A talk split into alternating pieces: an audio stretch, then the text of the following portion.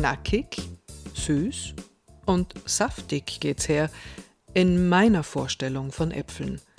Dabei gibt es eine reiche Abstufung von Säure und aromatischer Süße, die die meisten von uns weder beim Tafelobst noch in seiner verarbeiteten Form zu Saft oder Dörrobst kennen. Nein, ich träume nicht schon von der Erntezeit, ich bin noch beim Baumschnitt.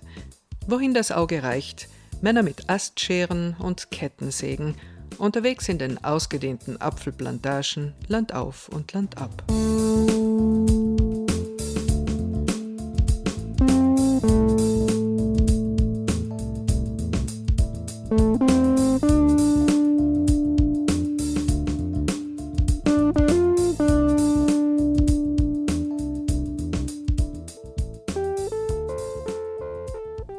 Name ist Anita Rossi.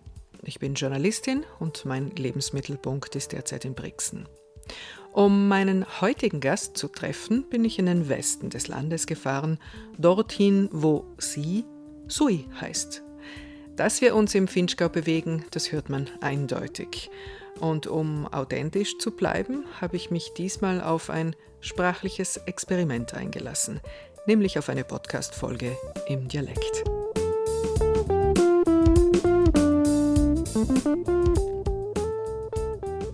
Aber zurück zu meinem Gast. Sein Name ist Dominik Greis.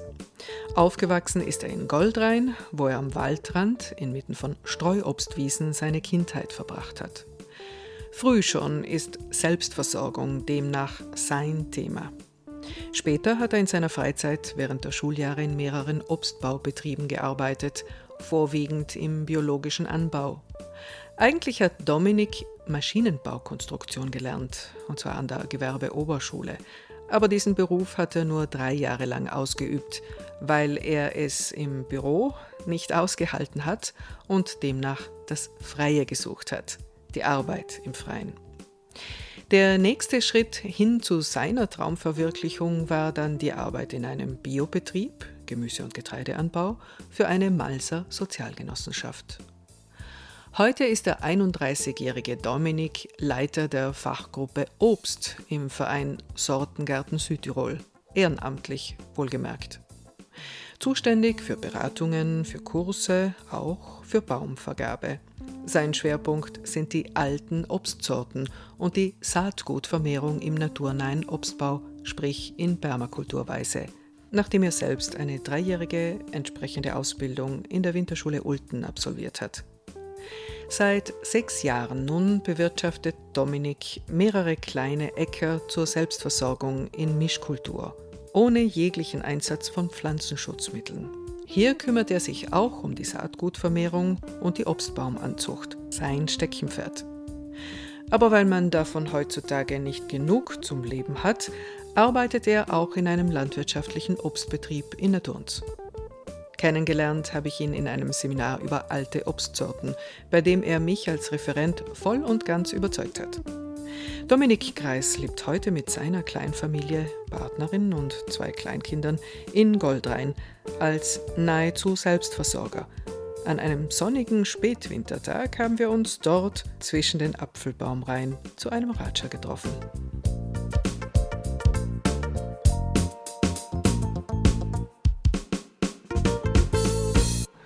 Wir haben einfach um ein Haus herum gut 1500 Quadratmeter Grünfläche, wo verschiedenste Obstsorten wachsen, wo wir einen Garten haben, wo verschiedene Sachen ausprobiert werden. Das ist eigentlich unser Lebensraum um ein Haus herum, also so die zweite Zone nach dem Haus selber.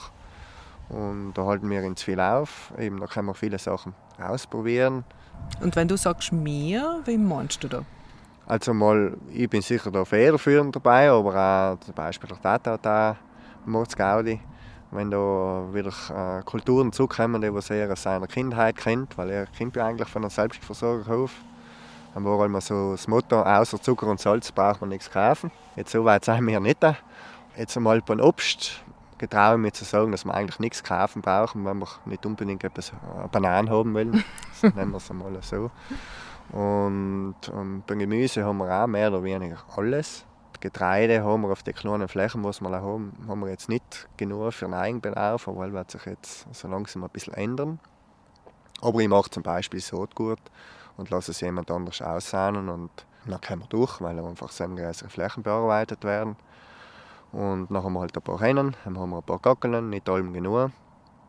Und wir sind schon in der glücklichen Situation, dass wir sagen können, ähm, die Freundin ist von einem, von einem Berghof, wo also Milch, Butter, Gackeln, auch Fleisch oder Speck ähm, wird zusammen produziert. Also ist das ein bisschen ein Tauschhandel und ist vielleicht auch sinnvoller, das so zu machen, weil es einfach auch von, von der Arbeit her ausufern hat und auch wir jetzt nicht den Platz haben, das Holz zu machen.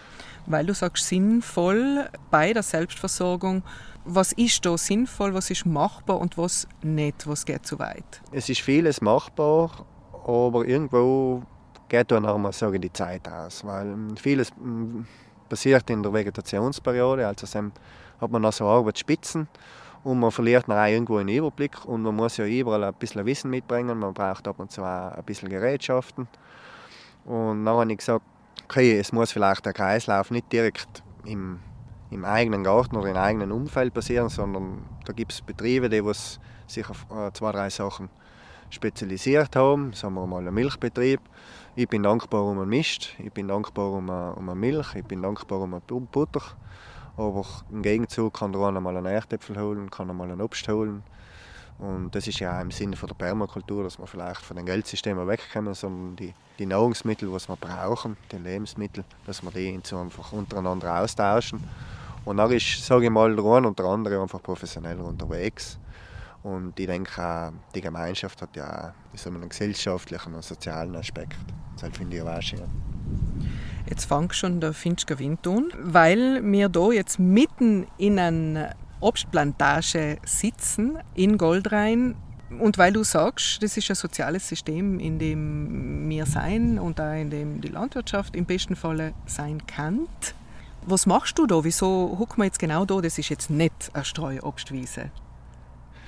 Seil ist es jetzt nicht. Also es ist jetzt so von außen gesehen fast eine klassische sage ich mal, Monokultur. Der Begriff ist ein bisschen verbrennt. Aber ähm, es ist relativ klar strukturiert. Wir haben hier noch die Sturmmauern, wie es früher gewesen sein. Es ist ein bisschen Efeu da, also auch ein bisschen Wildnis. Und da haben wir einfach auch versucht, ähm, die Anlagen so gewinnorientiert, wie sie sein, auch ein bisschen anders zu pflegen. Und wie gehe ich mit dem Baum um? Fängt bei an, wie, welchen Baumschnitt mache was für Düngemittel setze ich und da haben wir gesagt, vielleicht ist auch weniger mehr, dass wir einfach die Pflanze, Pflanze sein lassen und einfach versuchen, mit ihr zu arbeiten, statt jetzt wirklich bis auf den letzten Tropfen alles auszupressen. Tut ich eigentlich ein Kollege, der was da als Bauch, der dann einer Genossenschaft liefert. Und der hat jetzt eigentlich einen relativ, man ist recht stolz, dass er bei den Auszahlungspreisen über den Schnitt ist. Das heißt, er hat wirklich eine hervorragende Qualität geliefert und habe bei weitem weniger Aufwand betrieben, als was man kann. Ja, das, das freut uns schon, dass das dann auch wirklich in der Praxis funktioniert, was man sich oft ausdenkt. Äh, wenn du sagst Aufwand, was meinst du da jetzt genauer? Ja, sei es äh, weniger Spritzungen machen, also weniger Pflanzenschutz betreiben. Und ähm, da haben wir einfach gesagt, wir wollen äh, die Ursachen richtig setzen, damit wir äh, gewisse Sachen ausstellen können. Das eben, der Baumschnitt ist für uns da ähm, der Schlüssel. Also dann können wir am meisten Einfluss nehmen. Und wenn wir wirklich versuchen, mit, mit jungem, vitalem Holz zu arbeiten, also schauen, dass wir im Baum laufend verjüngen. Das heißt aber nicht, dass wir das, ähm, den Baum aufzwingen, sondern wir unterstützen ihn einfach bei den Drang, allem wieder neue Äste zu bilden und wir machen zum Beispiel auch keinen Sommerschnitt, weil wir sagen, äh, wir richten den Baum im Winter her, haben mehr Zeit und der Baum kann sich nach einem Frühjahr darauf hinstellen, was wir da Opening gemacht haben. Und über den Sommer soll es noch relativ autonom anlaufen. Und das dankt er einfach damit, äh, dass er auf die jungen Partien wirklich beste Qualität liefert. Wir haben eine gute Durchlüftung, also haben wir mit den Pilzkrankheiten weniger zu leiden. Wir haben einen Baum, der was in einem Gleichgewicht ist. Das kann man allem sagen, vergleichen mit dem Menschen. Wenn der Mensch einseitig unterwegs ist oder einen Stress hat, dann wird er einfach empfänglich für Krankheiten und genauso haben wir das beim Baum gemacht, dass wir schauen, dass der in der Ruhe drin ist, dass alle Elemente, alle Bedürfnisse gedeckt sind, was er braucht, nicht in Übermaß, aber auch nicht, dass er einen Mangel hat und nachher geht einiges von selbst. Wie radikal muss denn der Kurswechsel sein, deiner Meinung und deiner Erfahrung und Beobachtung nach, dass man wieder halbwegs äh, zu einem äh, für alle und für die Natur äh, zuträglichen Leben finden? Ja, wir werden halt müssen wahrscheinlich ein paar Lebensgewohnheiten anlegen und ich sage mal, die Natur brauchen sie ja nicht. Also ähm, da müssen wir ein bisschen, man kann es ja eigennützig nennen, aber halt, wenn wir uns da wollen etwas erhalten, dann müssen wir es für uns tun, weil die Natur, die selber wird sich da wehren, auch wenn der Mensch nicht mehr da ist. Wenn wir unsere Kultursorten, die der Mensch über die Jahrhunderte gezüchtet hat, jetzt so sukzessive verlieren oder schon einen Großteil verloren haben und das jetzt aber nicht wieder reaktivieren, dass wir sagen, wir tun lokal züchten, wir tun das wirklich verwenden. Also wenn es nicht wirklich täglich auf dem Teller landet, nach sterben gewisse Sorten aus. Und das müssen wir halt so langsam jetzt erkennen, weil in der Genbank sichern, das ist zwar die Genetik sichern, aber Verwendung und so weiter, das wird alles vergessen und die Sorten müssen sich ja laufend anpassen können.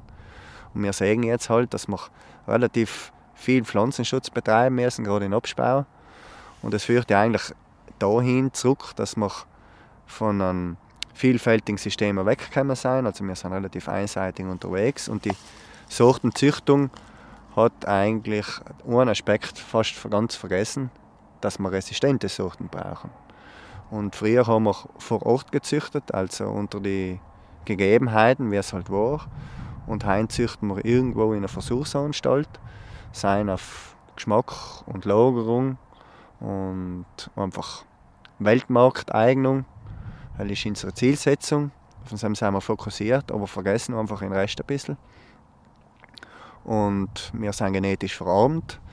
Das heißt, wir sind schon ein bisschen in der Sackgasse und da ich den Niklaus Bollinger aus der Schweiz zitieren. Er hat gesagt, seiner Meinung nach, wie er es einschätzen kann, weil er dort vor Ort lokal in die Anlagen züchten, also unter den natürlichen Umständen, wie ein Umbau stattfindet.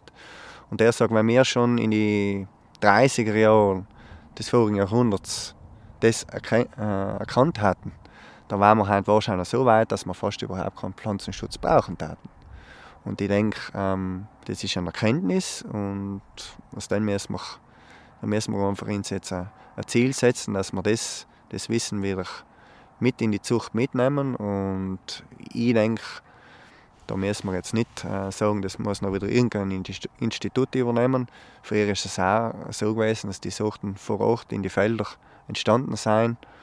Das heißt, äh, irgendwo fällt das um, es geht ein junger Baum auf, äh, irgendjemand isst einmal ein Äpfel oder ein Bier von denen und sagt, der ist gut und der hat ihr Potenzial und so kommen wir wieder zu neuen Sorten. Deswegen, die alten Sorten, es soll nicht so sein, dass wir jetzt tausend Jahre an die festhalten, weil das ist ja eigentlich eine Momentaufnahme, sondern ähm, die haben einfach genetische Ressourcen der verschiedensten Sorten und, und, die, und die, das Potenzial, das kann man erst wieder erwecken, wenn wir äh, über eine generative Vermehrung noch wieder neue Sorten aus dir schaffen.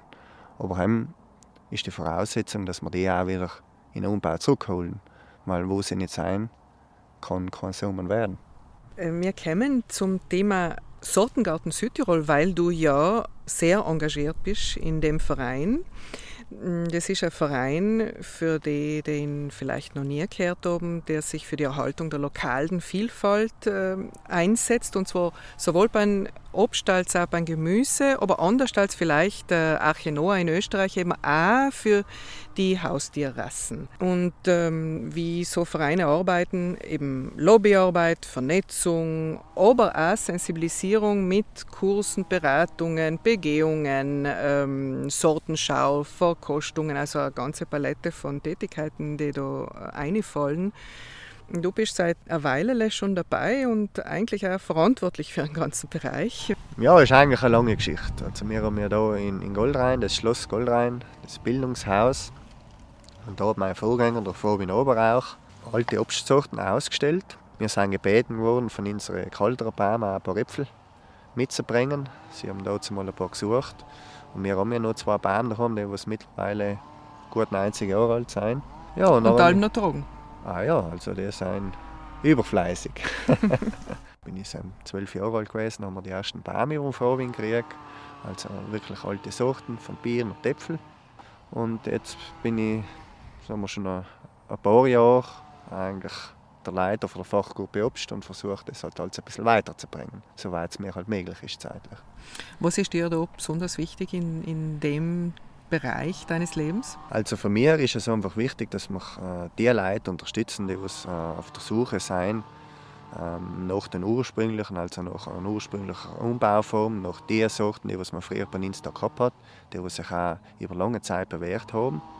Deswegen ist es ja äh, muss sagen, auch eine schöne Arbeit, wenn man irgendwo hinkommt, wo junge Leute einen Betrieb übernehmen, sich ähm, interessieren, was die Oma da noch für Sorten stehen hat, ob man die bestimmen kann, ob man da junge Bäume machen kann, ähm, wie vielleicht auch Verwendungsmöglichkeiten sein, die was man immer weiß.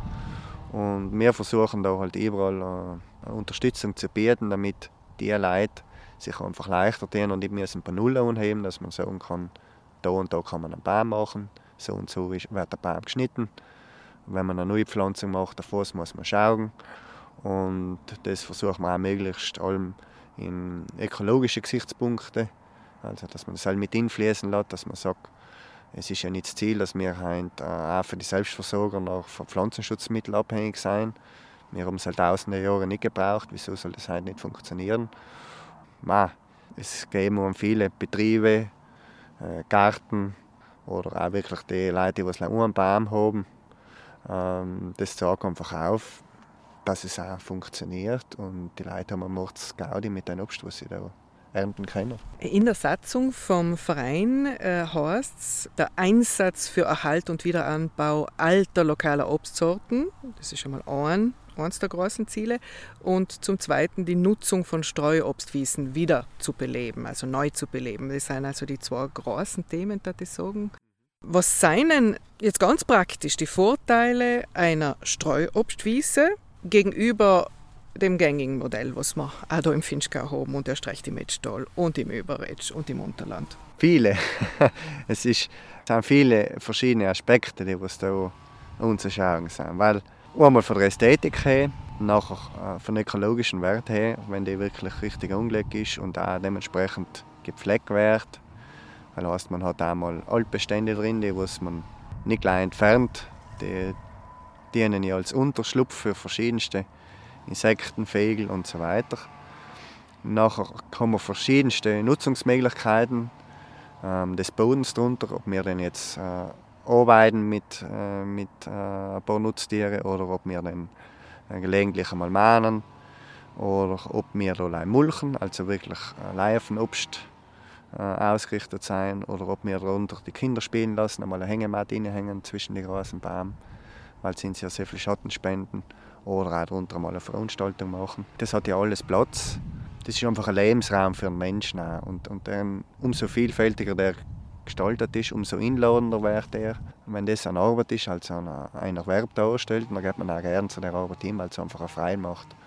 Und wenn ich heint, sagen wir mal, das Plantagensystem, wie wir es jetzt hier haben, haben, dann kann das logisch auch mit der Zeit ein bisschen äh, deprimierend wirken, wenn ich jetzt auch wirklich endlos lange Zeiten muss durcharbeiten.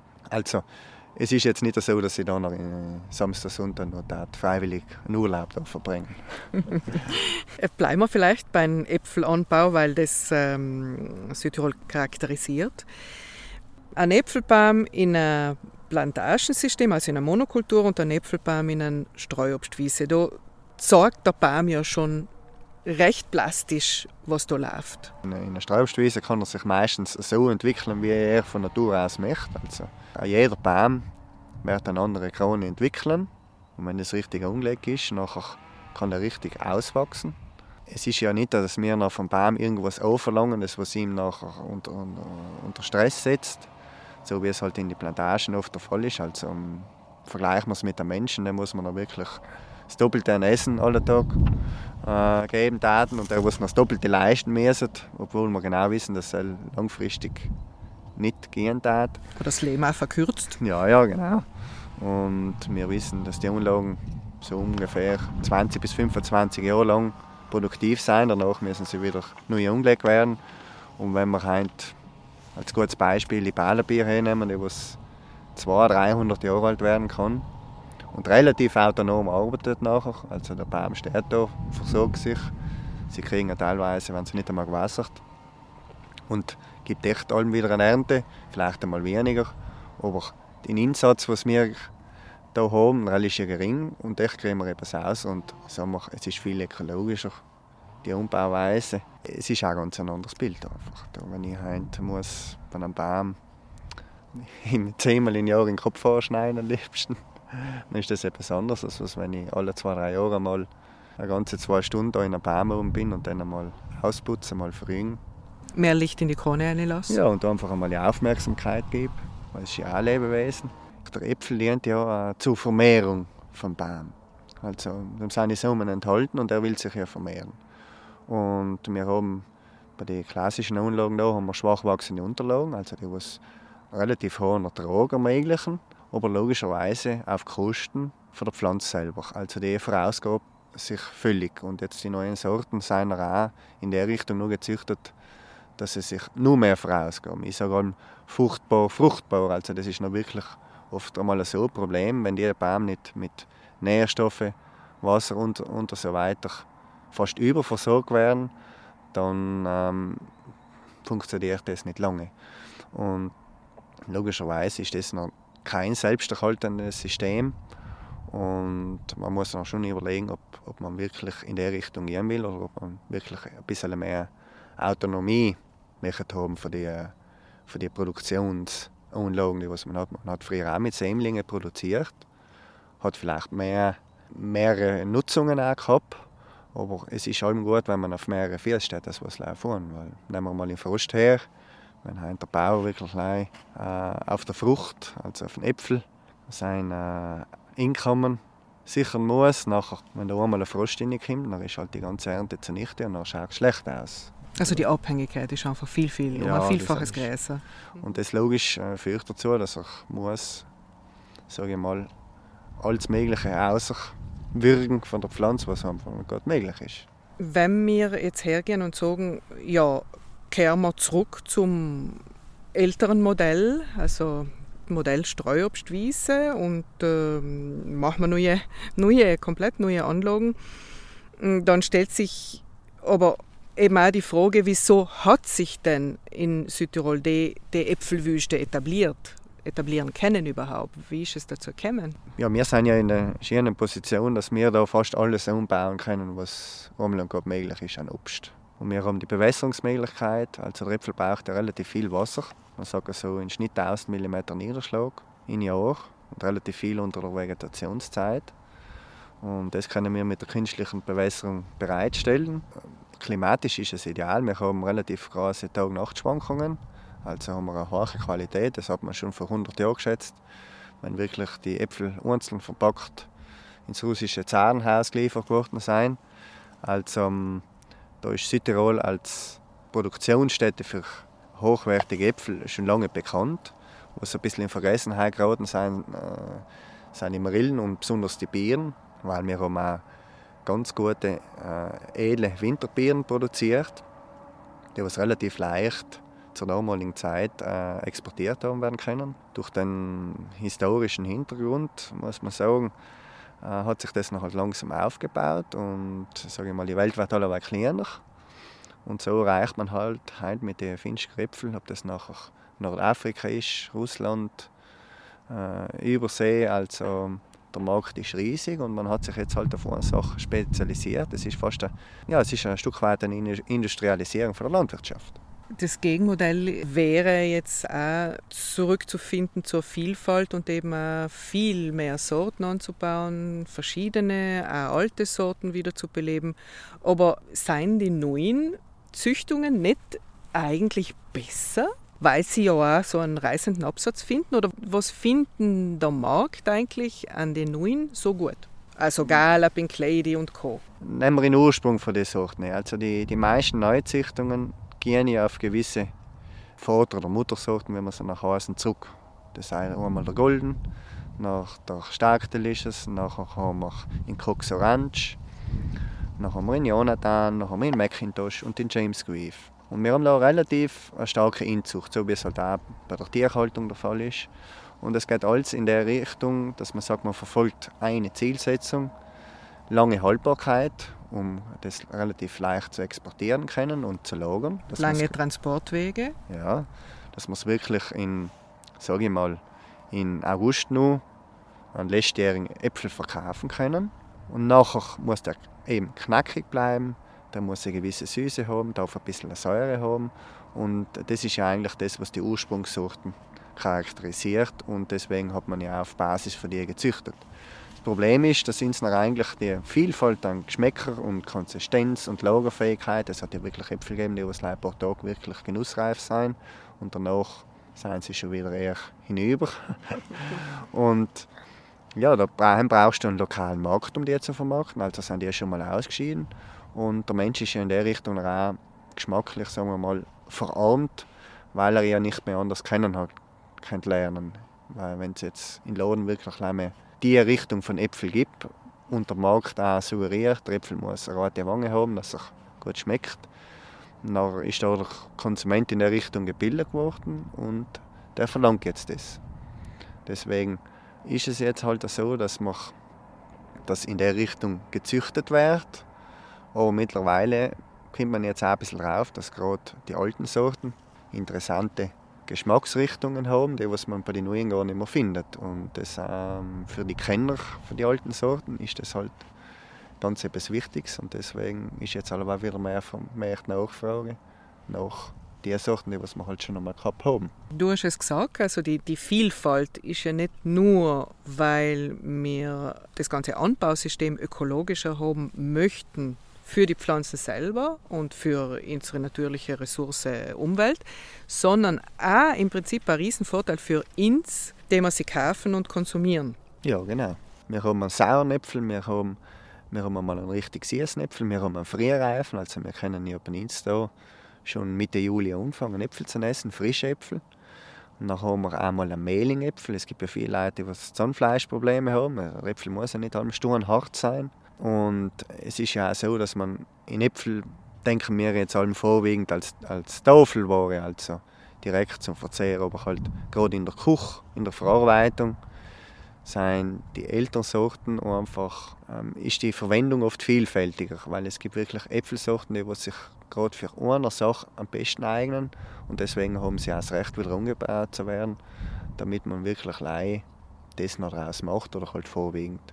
Und wenn wir einen Postkorb hernehmen oder in Kanada, die bringen eine gewisse Säure mit, die haben eine gewisse Konsistenz. Also wenn wir nachher äh, an einen Turtenbachen denken oder äh, einen Äpfelstrudel, wie bei uns da klassisch gemacht wird, dann sind das einfach die Sorten, die was die, das Potenzial voll ausspielen. Wir denken an die Genussreife, aber es gibt ja ganz andere. Äh, es gibt eben auch die Lagerreife und die Baumreife mhm. und das schöpfen wir, das Potenzial schöpfen wir so ja eigentlich auch überhaupt nicht aus. Die Sommersorten ist sie frisch vom Baum, also die haben sie von der Baumreife direkt in der Genussreife, also ich kann sie direkt essen. Und nachher haben wir im Herbst so den Übergang, also ich kann sie kann sie schon einmal essen, aber haben wir noch relativ viel Säure, dann sind sie noch relativ ähm, hart und deswegen sage ich allem, bei den alten Sorten ist es so, dass man gewisse fast dreimal essen sollte, damit man sie wirklich kennenlernt, weil vom Baumort zum Beispiel die Champagner-Renette ist wirklich sauer, also so fast wie eine Zitrone. Und noch so inzwischen drin sind wir so fast um Weihnachten, dann ist sie noch schon ein bisschen milder. Die, die Schale ist recht fest, die wird noch ein bisschen leicht fettig. Und wenn wir nach im Februar, März kommen, nachher haben wir eher einen Mehlingäpfel, der die Säure fast ganz angebaut hat, aber das Aroma kommt jetzt halt richtig zum Vorschein. Logisch vorausgesetzt, dass die Lagerung die richtige war. Also ein Naturlager mit nicht zu hoher Temperatur und dann hat man wirklich lang, lange Freude an der Sorte und es, es macht einfach Spaß, dass man die nach allem wieder aus dem Keller holt und allem wieder anders erleben darf. Und dann hat man ja verschiedenste Sorten. Also man kann auch nach im März noch einen Knackingäpfel essen oder einen Mehling oder das ein bisschen inzwischen drin. Der hat eher so einen Rosenäpfel-Geschmack, der eine hat eher noch mehr Säure. Also das macht es einfach spannend Und es wäre ewig langweilig, dass man wirklich, wenn man lange Äpfelsorten hat und die sich über die Zeit nie verändern hat, dann hätte ich sicher nicht sehr viel Äpfel essen. Weil du jetzt ziemlich ein paar genannt hast, auch alte Sorten. Äh, von wie viel reden wir denn da überhaupt, was, was so heimisch sein und was wir für Möglichkeiten hätten, äh, sie da auch anzubauen? Südtirol, durch den, dass wir verschiedenste Lagen haben, also sagen wir mal von Bozen bis in die, in die Täler rein auf 1600, 700 Meter, haben wir logisch sagen wir, ein ganz weites Sortenspektrum. Es ist in die Sammlungen, sage ich mal, so Pi mal Daumen, kommt man gut über 100 Sorten, die was da in, in Südtirol ein bisschen Bedeutung gehabt haben. Logischerweise ähm, gewisse Orte mehr, gewisse weniger. In die Höchstlagen reduziert sich logisch die, reduzieren sich die Möglichkeiten und somit die Sorten. In die tiefen Lagen werden gewisse Sorten auch nicht mehr so gut. Das heißt, jeder hat, jede Sorte hat so äh, in einer gewissen Zone ihr Ideal. Ideal, wo sie wirklich das Potenzial ausschöpfen kann. Geschmacklich und von der Haltbarkeit her. Aber ich sage mal, in jedem Standort kann man mal sicher auf 30, 40 rein Äpfel suchen. Es gibt ja noch nicht Äpfel, es gibt ja Birnen, Marillen und so weiter. Deswegen kann man das relativ bunt gestalten und hat dann auch für jede Verwendung etwas zur Hand. Dominik Koch, woher kommt denn das Lebensthema von dir? Du bist zwar noch sehr jung, wenn ich jetzt von Lebensthema äh, rede, dann mag das jetzt ein bisschen übertrieben klingen, aber ich so einen Eindruck, bei dir ist Arbeit, Hobby, Freizeit sehr im Einklang. Betrifft äh, äh, allem das große Thema. Woher kommt denn das? Ist vielleicht auch das, wir haben eine relativ schnelllebige Zeit und nachher, ich glaube, viel Mensch braucht etwas, wo er sich ein bisschen heben kann. Also, äh, ein bisschen etwas, etwas äh. Und äh, wir haben jetzt über Jahrhunderte oder Jahrtausende haben sich eigentlich die Kultursorten beim Obst entwickelt. Wir haben auch die Finchka Marille als eigenständige Sorte bei uns da. Und mir war das eigentlich allem ein Anliegen zu erhalten, weil mir hat, ähm, mir hat das einmal von der Nutzungsform her gefallen, wenn man die alten Anlagen gesehen hat. Mir haben die, die Geschmäcker fasziniert. Nach die verschiedenen äh, Verwendungsmöglichkeiten, die oft vergessen worden sind, nehmen wir zum Beispiel die Klar zum Bieren her, also dass man wirklich ein Bier druckend und nachher zu Mehl verarbeitet. Und das ist ja, das ist ja eine Delikatesse. Früher war es aus der Notwendigkeit aus, heute ähm, ist das ein Luxus. Ein Luxusgut, wo die Leute von was Gott woher pilgern, um das genießen zu können. Und ja, und dann ist es jetzt der Versuch, dass man sagt, den Traum so umzusetzen, dass es wirklich die tägliche Arbeit wieder ist und es ist und bleibt spannend. Was darfst du dir persönlich wünschen? Jetzt gerade wenn du vielleicht an den Sortengarten denkst und, und an die momentane Situation da. Ja, ich sage das so, dass man den Wert erkennen sollte. Also es wird zwar in der Öffentlichkeit viel wird's hochgelobt, also die Biodiversität, und, aber in der Praxis wird relativ wenig getan. Und da fließen auch oft auch Gelder in Projekte, die was noch irgendwo einmal äh, zu Ende sein und dann geht nichts weiter. Und mir fehlt ehrlich gesagt ein bisschen die Wertschätzung die Leute gegenüber, die was das wirklich in ihrer Freizeit mit eigenem Engagement das äh, auf ihren Hof oder auf ihre Flächen machen, wo sie junge Bäume ziehen, wo sie, sie, wo sie bestimmte Sorten, die was sie von früher kennen, weiter pflegen, neue Anlagen machen und da ist eigentlich wenig, wenig Unterstützung. Im Gegenteil, es sind oft bürokratische Hürden, weil man sich ja dann fast in der Illegalität hat, bewegen. Und das finde ich, find ich eigentlich schade, weil ähm, diese Sachen, das haben wir jetzt Jahrhunderte gemacht, das hat allem funktioniert. Wieso, wieso soll man das nicht weiter so machen können? Und ich denke, das ist ja unser Beitrag, dass wir die versuchen, so best wie möglich zu unterstützen. Aber wenn das die Öffentlichkeit auch mehr machen darf und auch die Verantwortlichen, die was ganz vorne sitzen, also da geht es wirklich um lokale Kreisläufe umzukurbeln und fest zu unterstützen. Äh, dann haben wir noch eben Bürokratie und Hygiene und so weiter, Auflagen, die was ins wirklich bremsen. Vielleicht kann man die auch mal ein bisschen aus dem Weg räumen, weil es hat schon ein bisschen den Unschein, dass die, ähm, dass die Sachen so gemacht werden, dass äh, sagen wir, das, das Grasverteilersystem, die, die Konzerne und so weiter mehr gefördert werden und das eine eher blockiert. Und wenn wir es selbst schaffen, dann, dass wir es in der Richtung drehen, dann geht der Rest wahrscheinlich verloren. Weil das Interesse für die Leute ist schon da. Da sind einige junge Leute, die sich erkannt haben, dass das einen großen Wert hat und die, die das jetzt mit, mit viel Herzblut jetzt äh, auf die Weg bringen. Und das sind eigentlich für mich die wertvollsten Leute in der jetzigen Situation, weil sie, sie erhalten die Sorten, sie machen sie wieder bekannt, sie sammeln auch wieder ein Wissen, was oft verloren gegangen ist.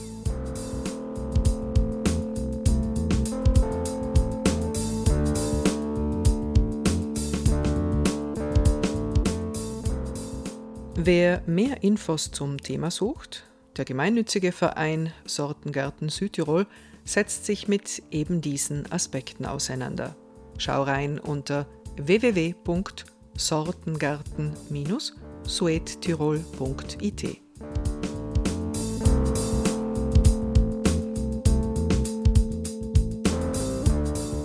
Und wir hören uns wieder, hoffentlich, in vier Wochen, wenn du magst, auf allen üblichen Podcast-Plattformen. Einen angenehmen Vorfrühling wünsche ich dir. Bis bald.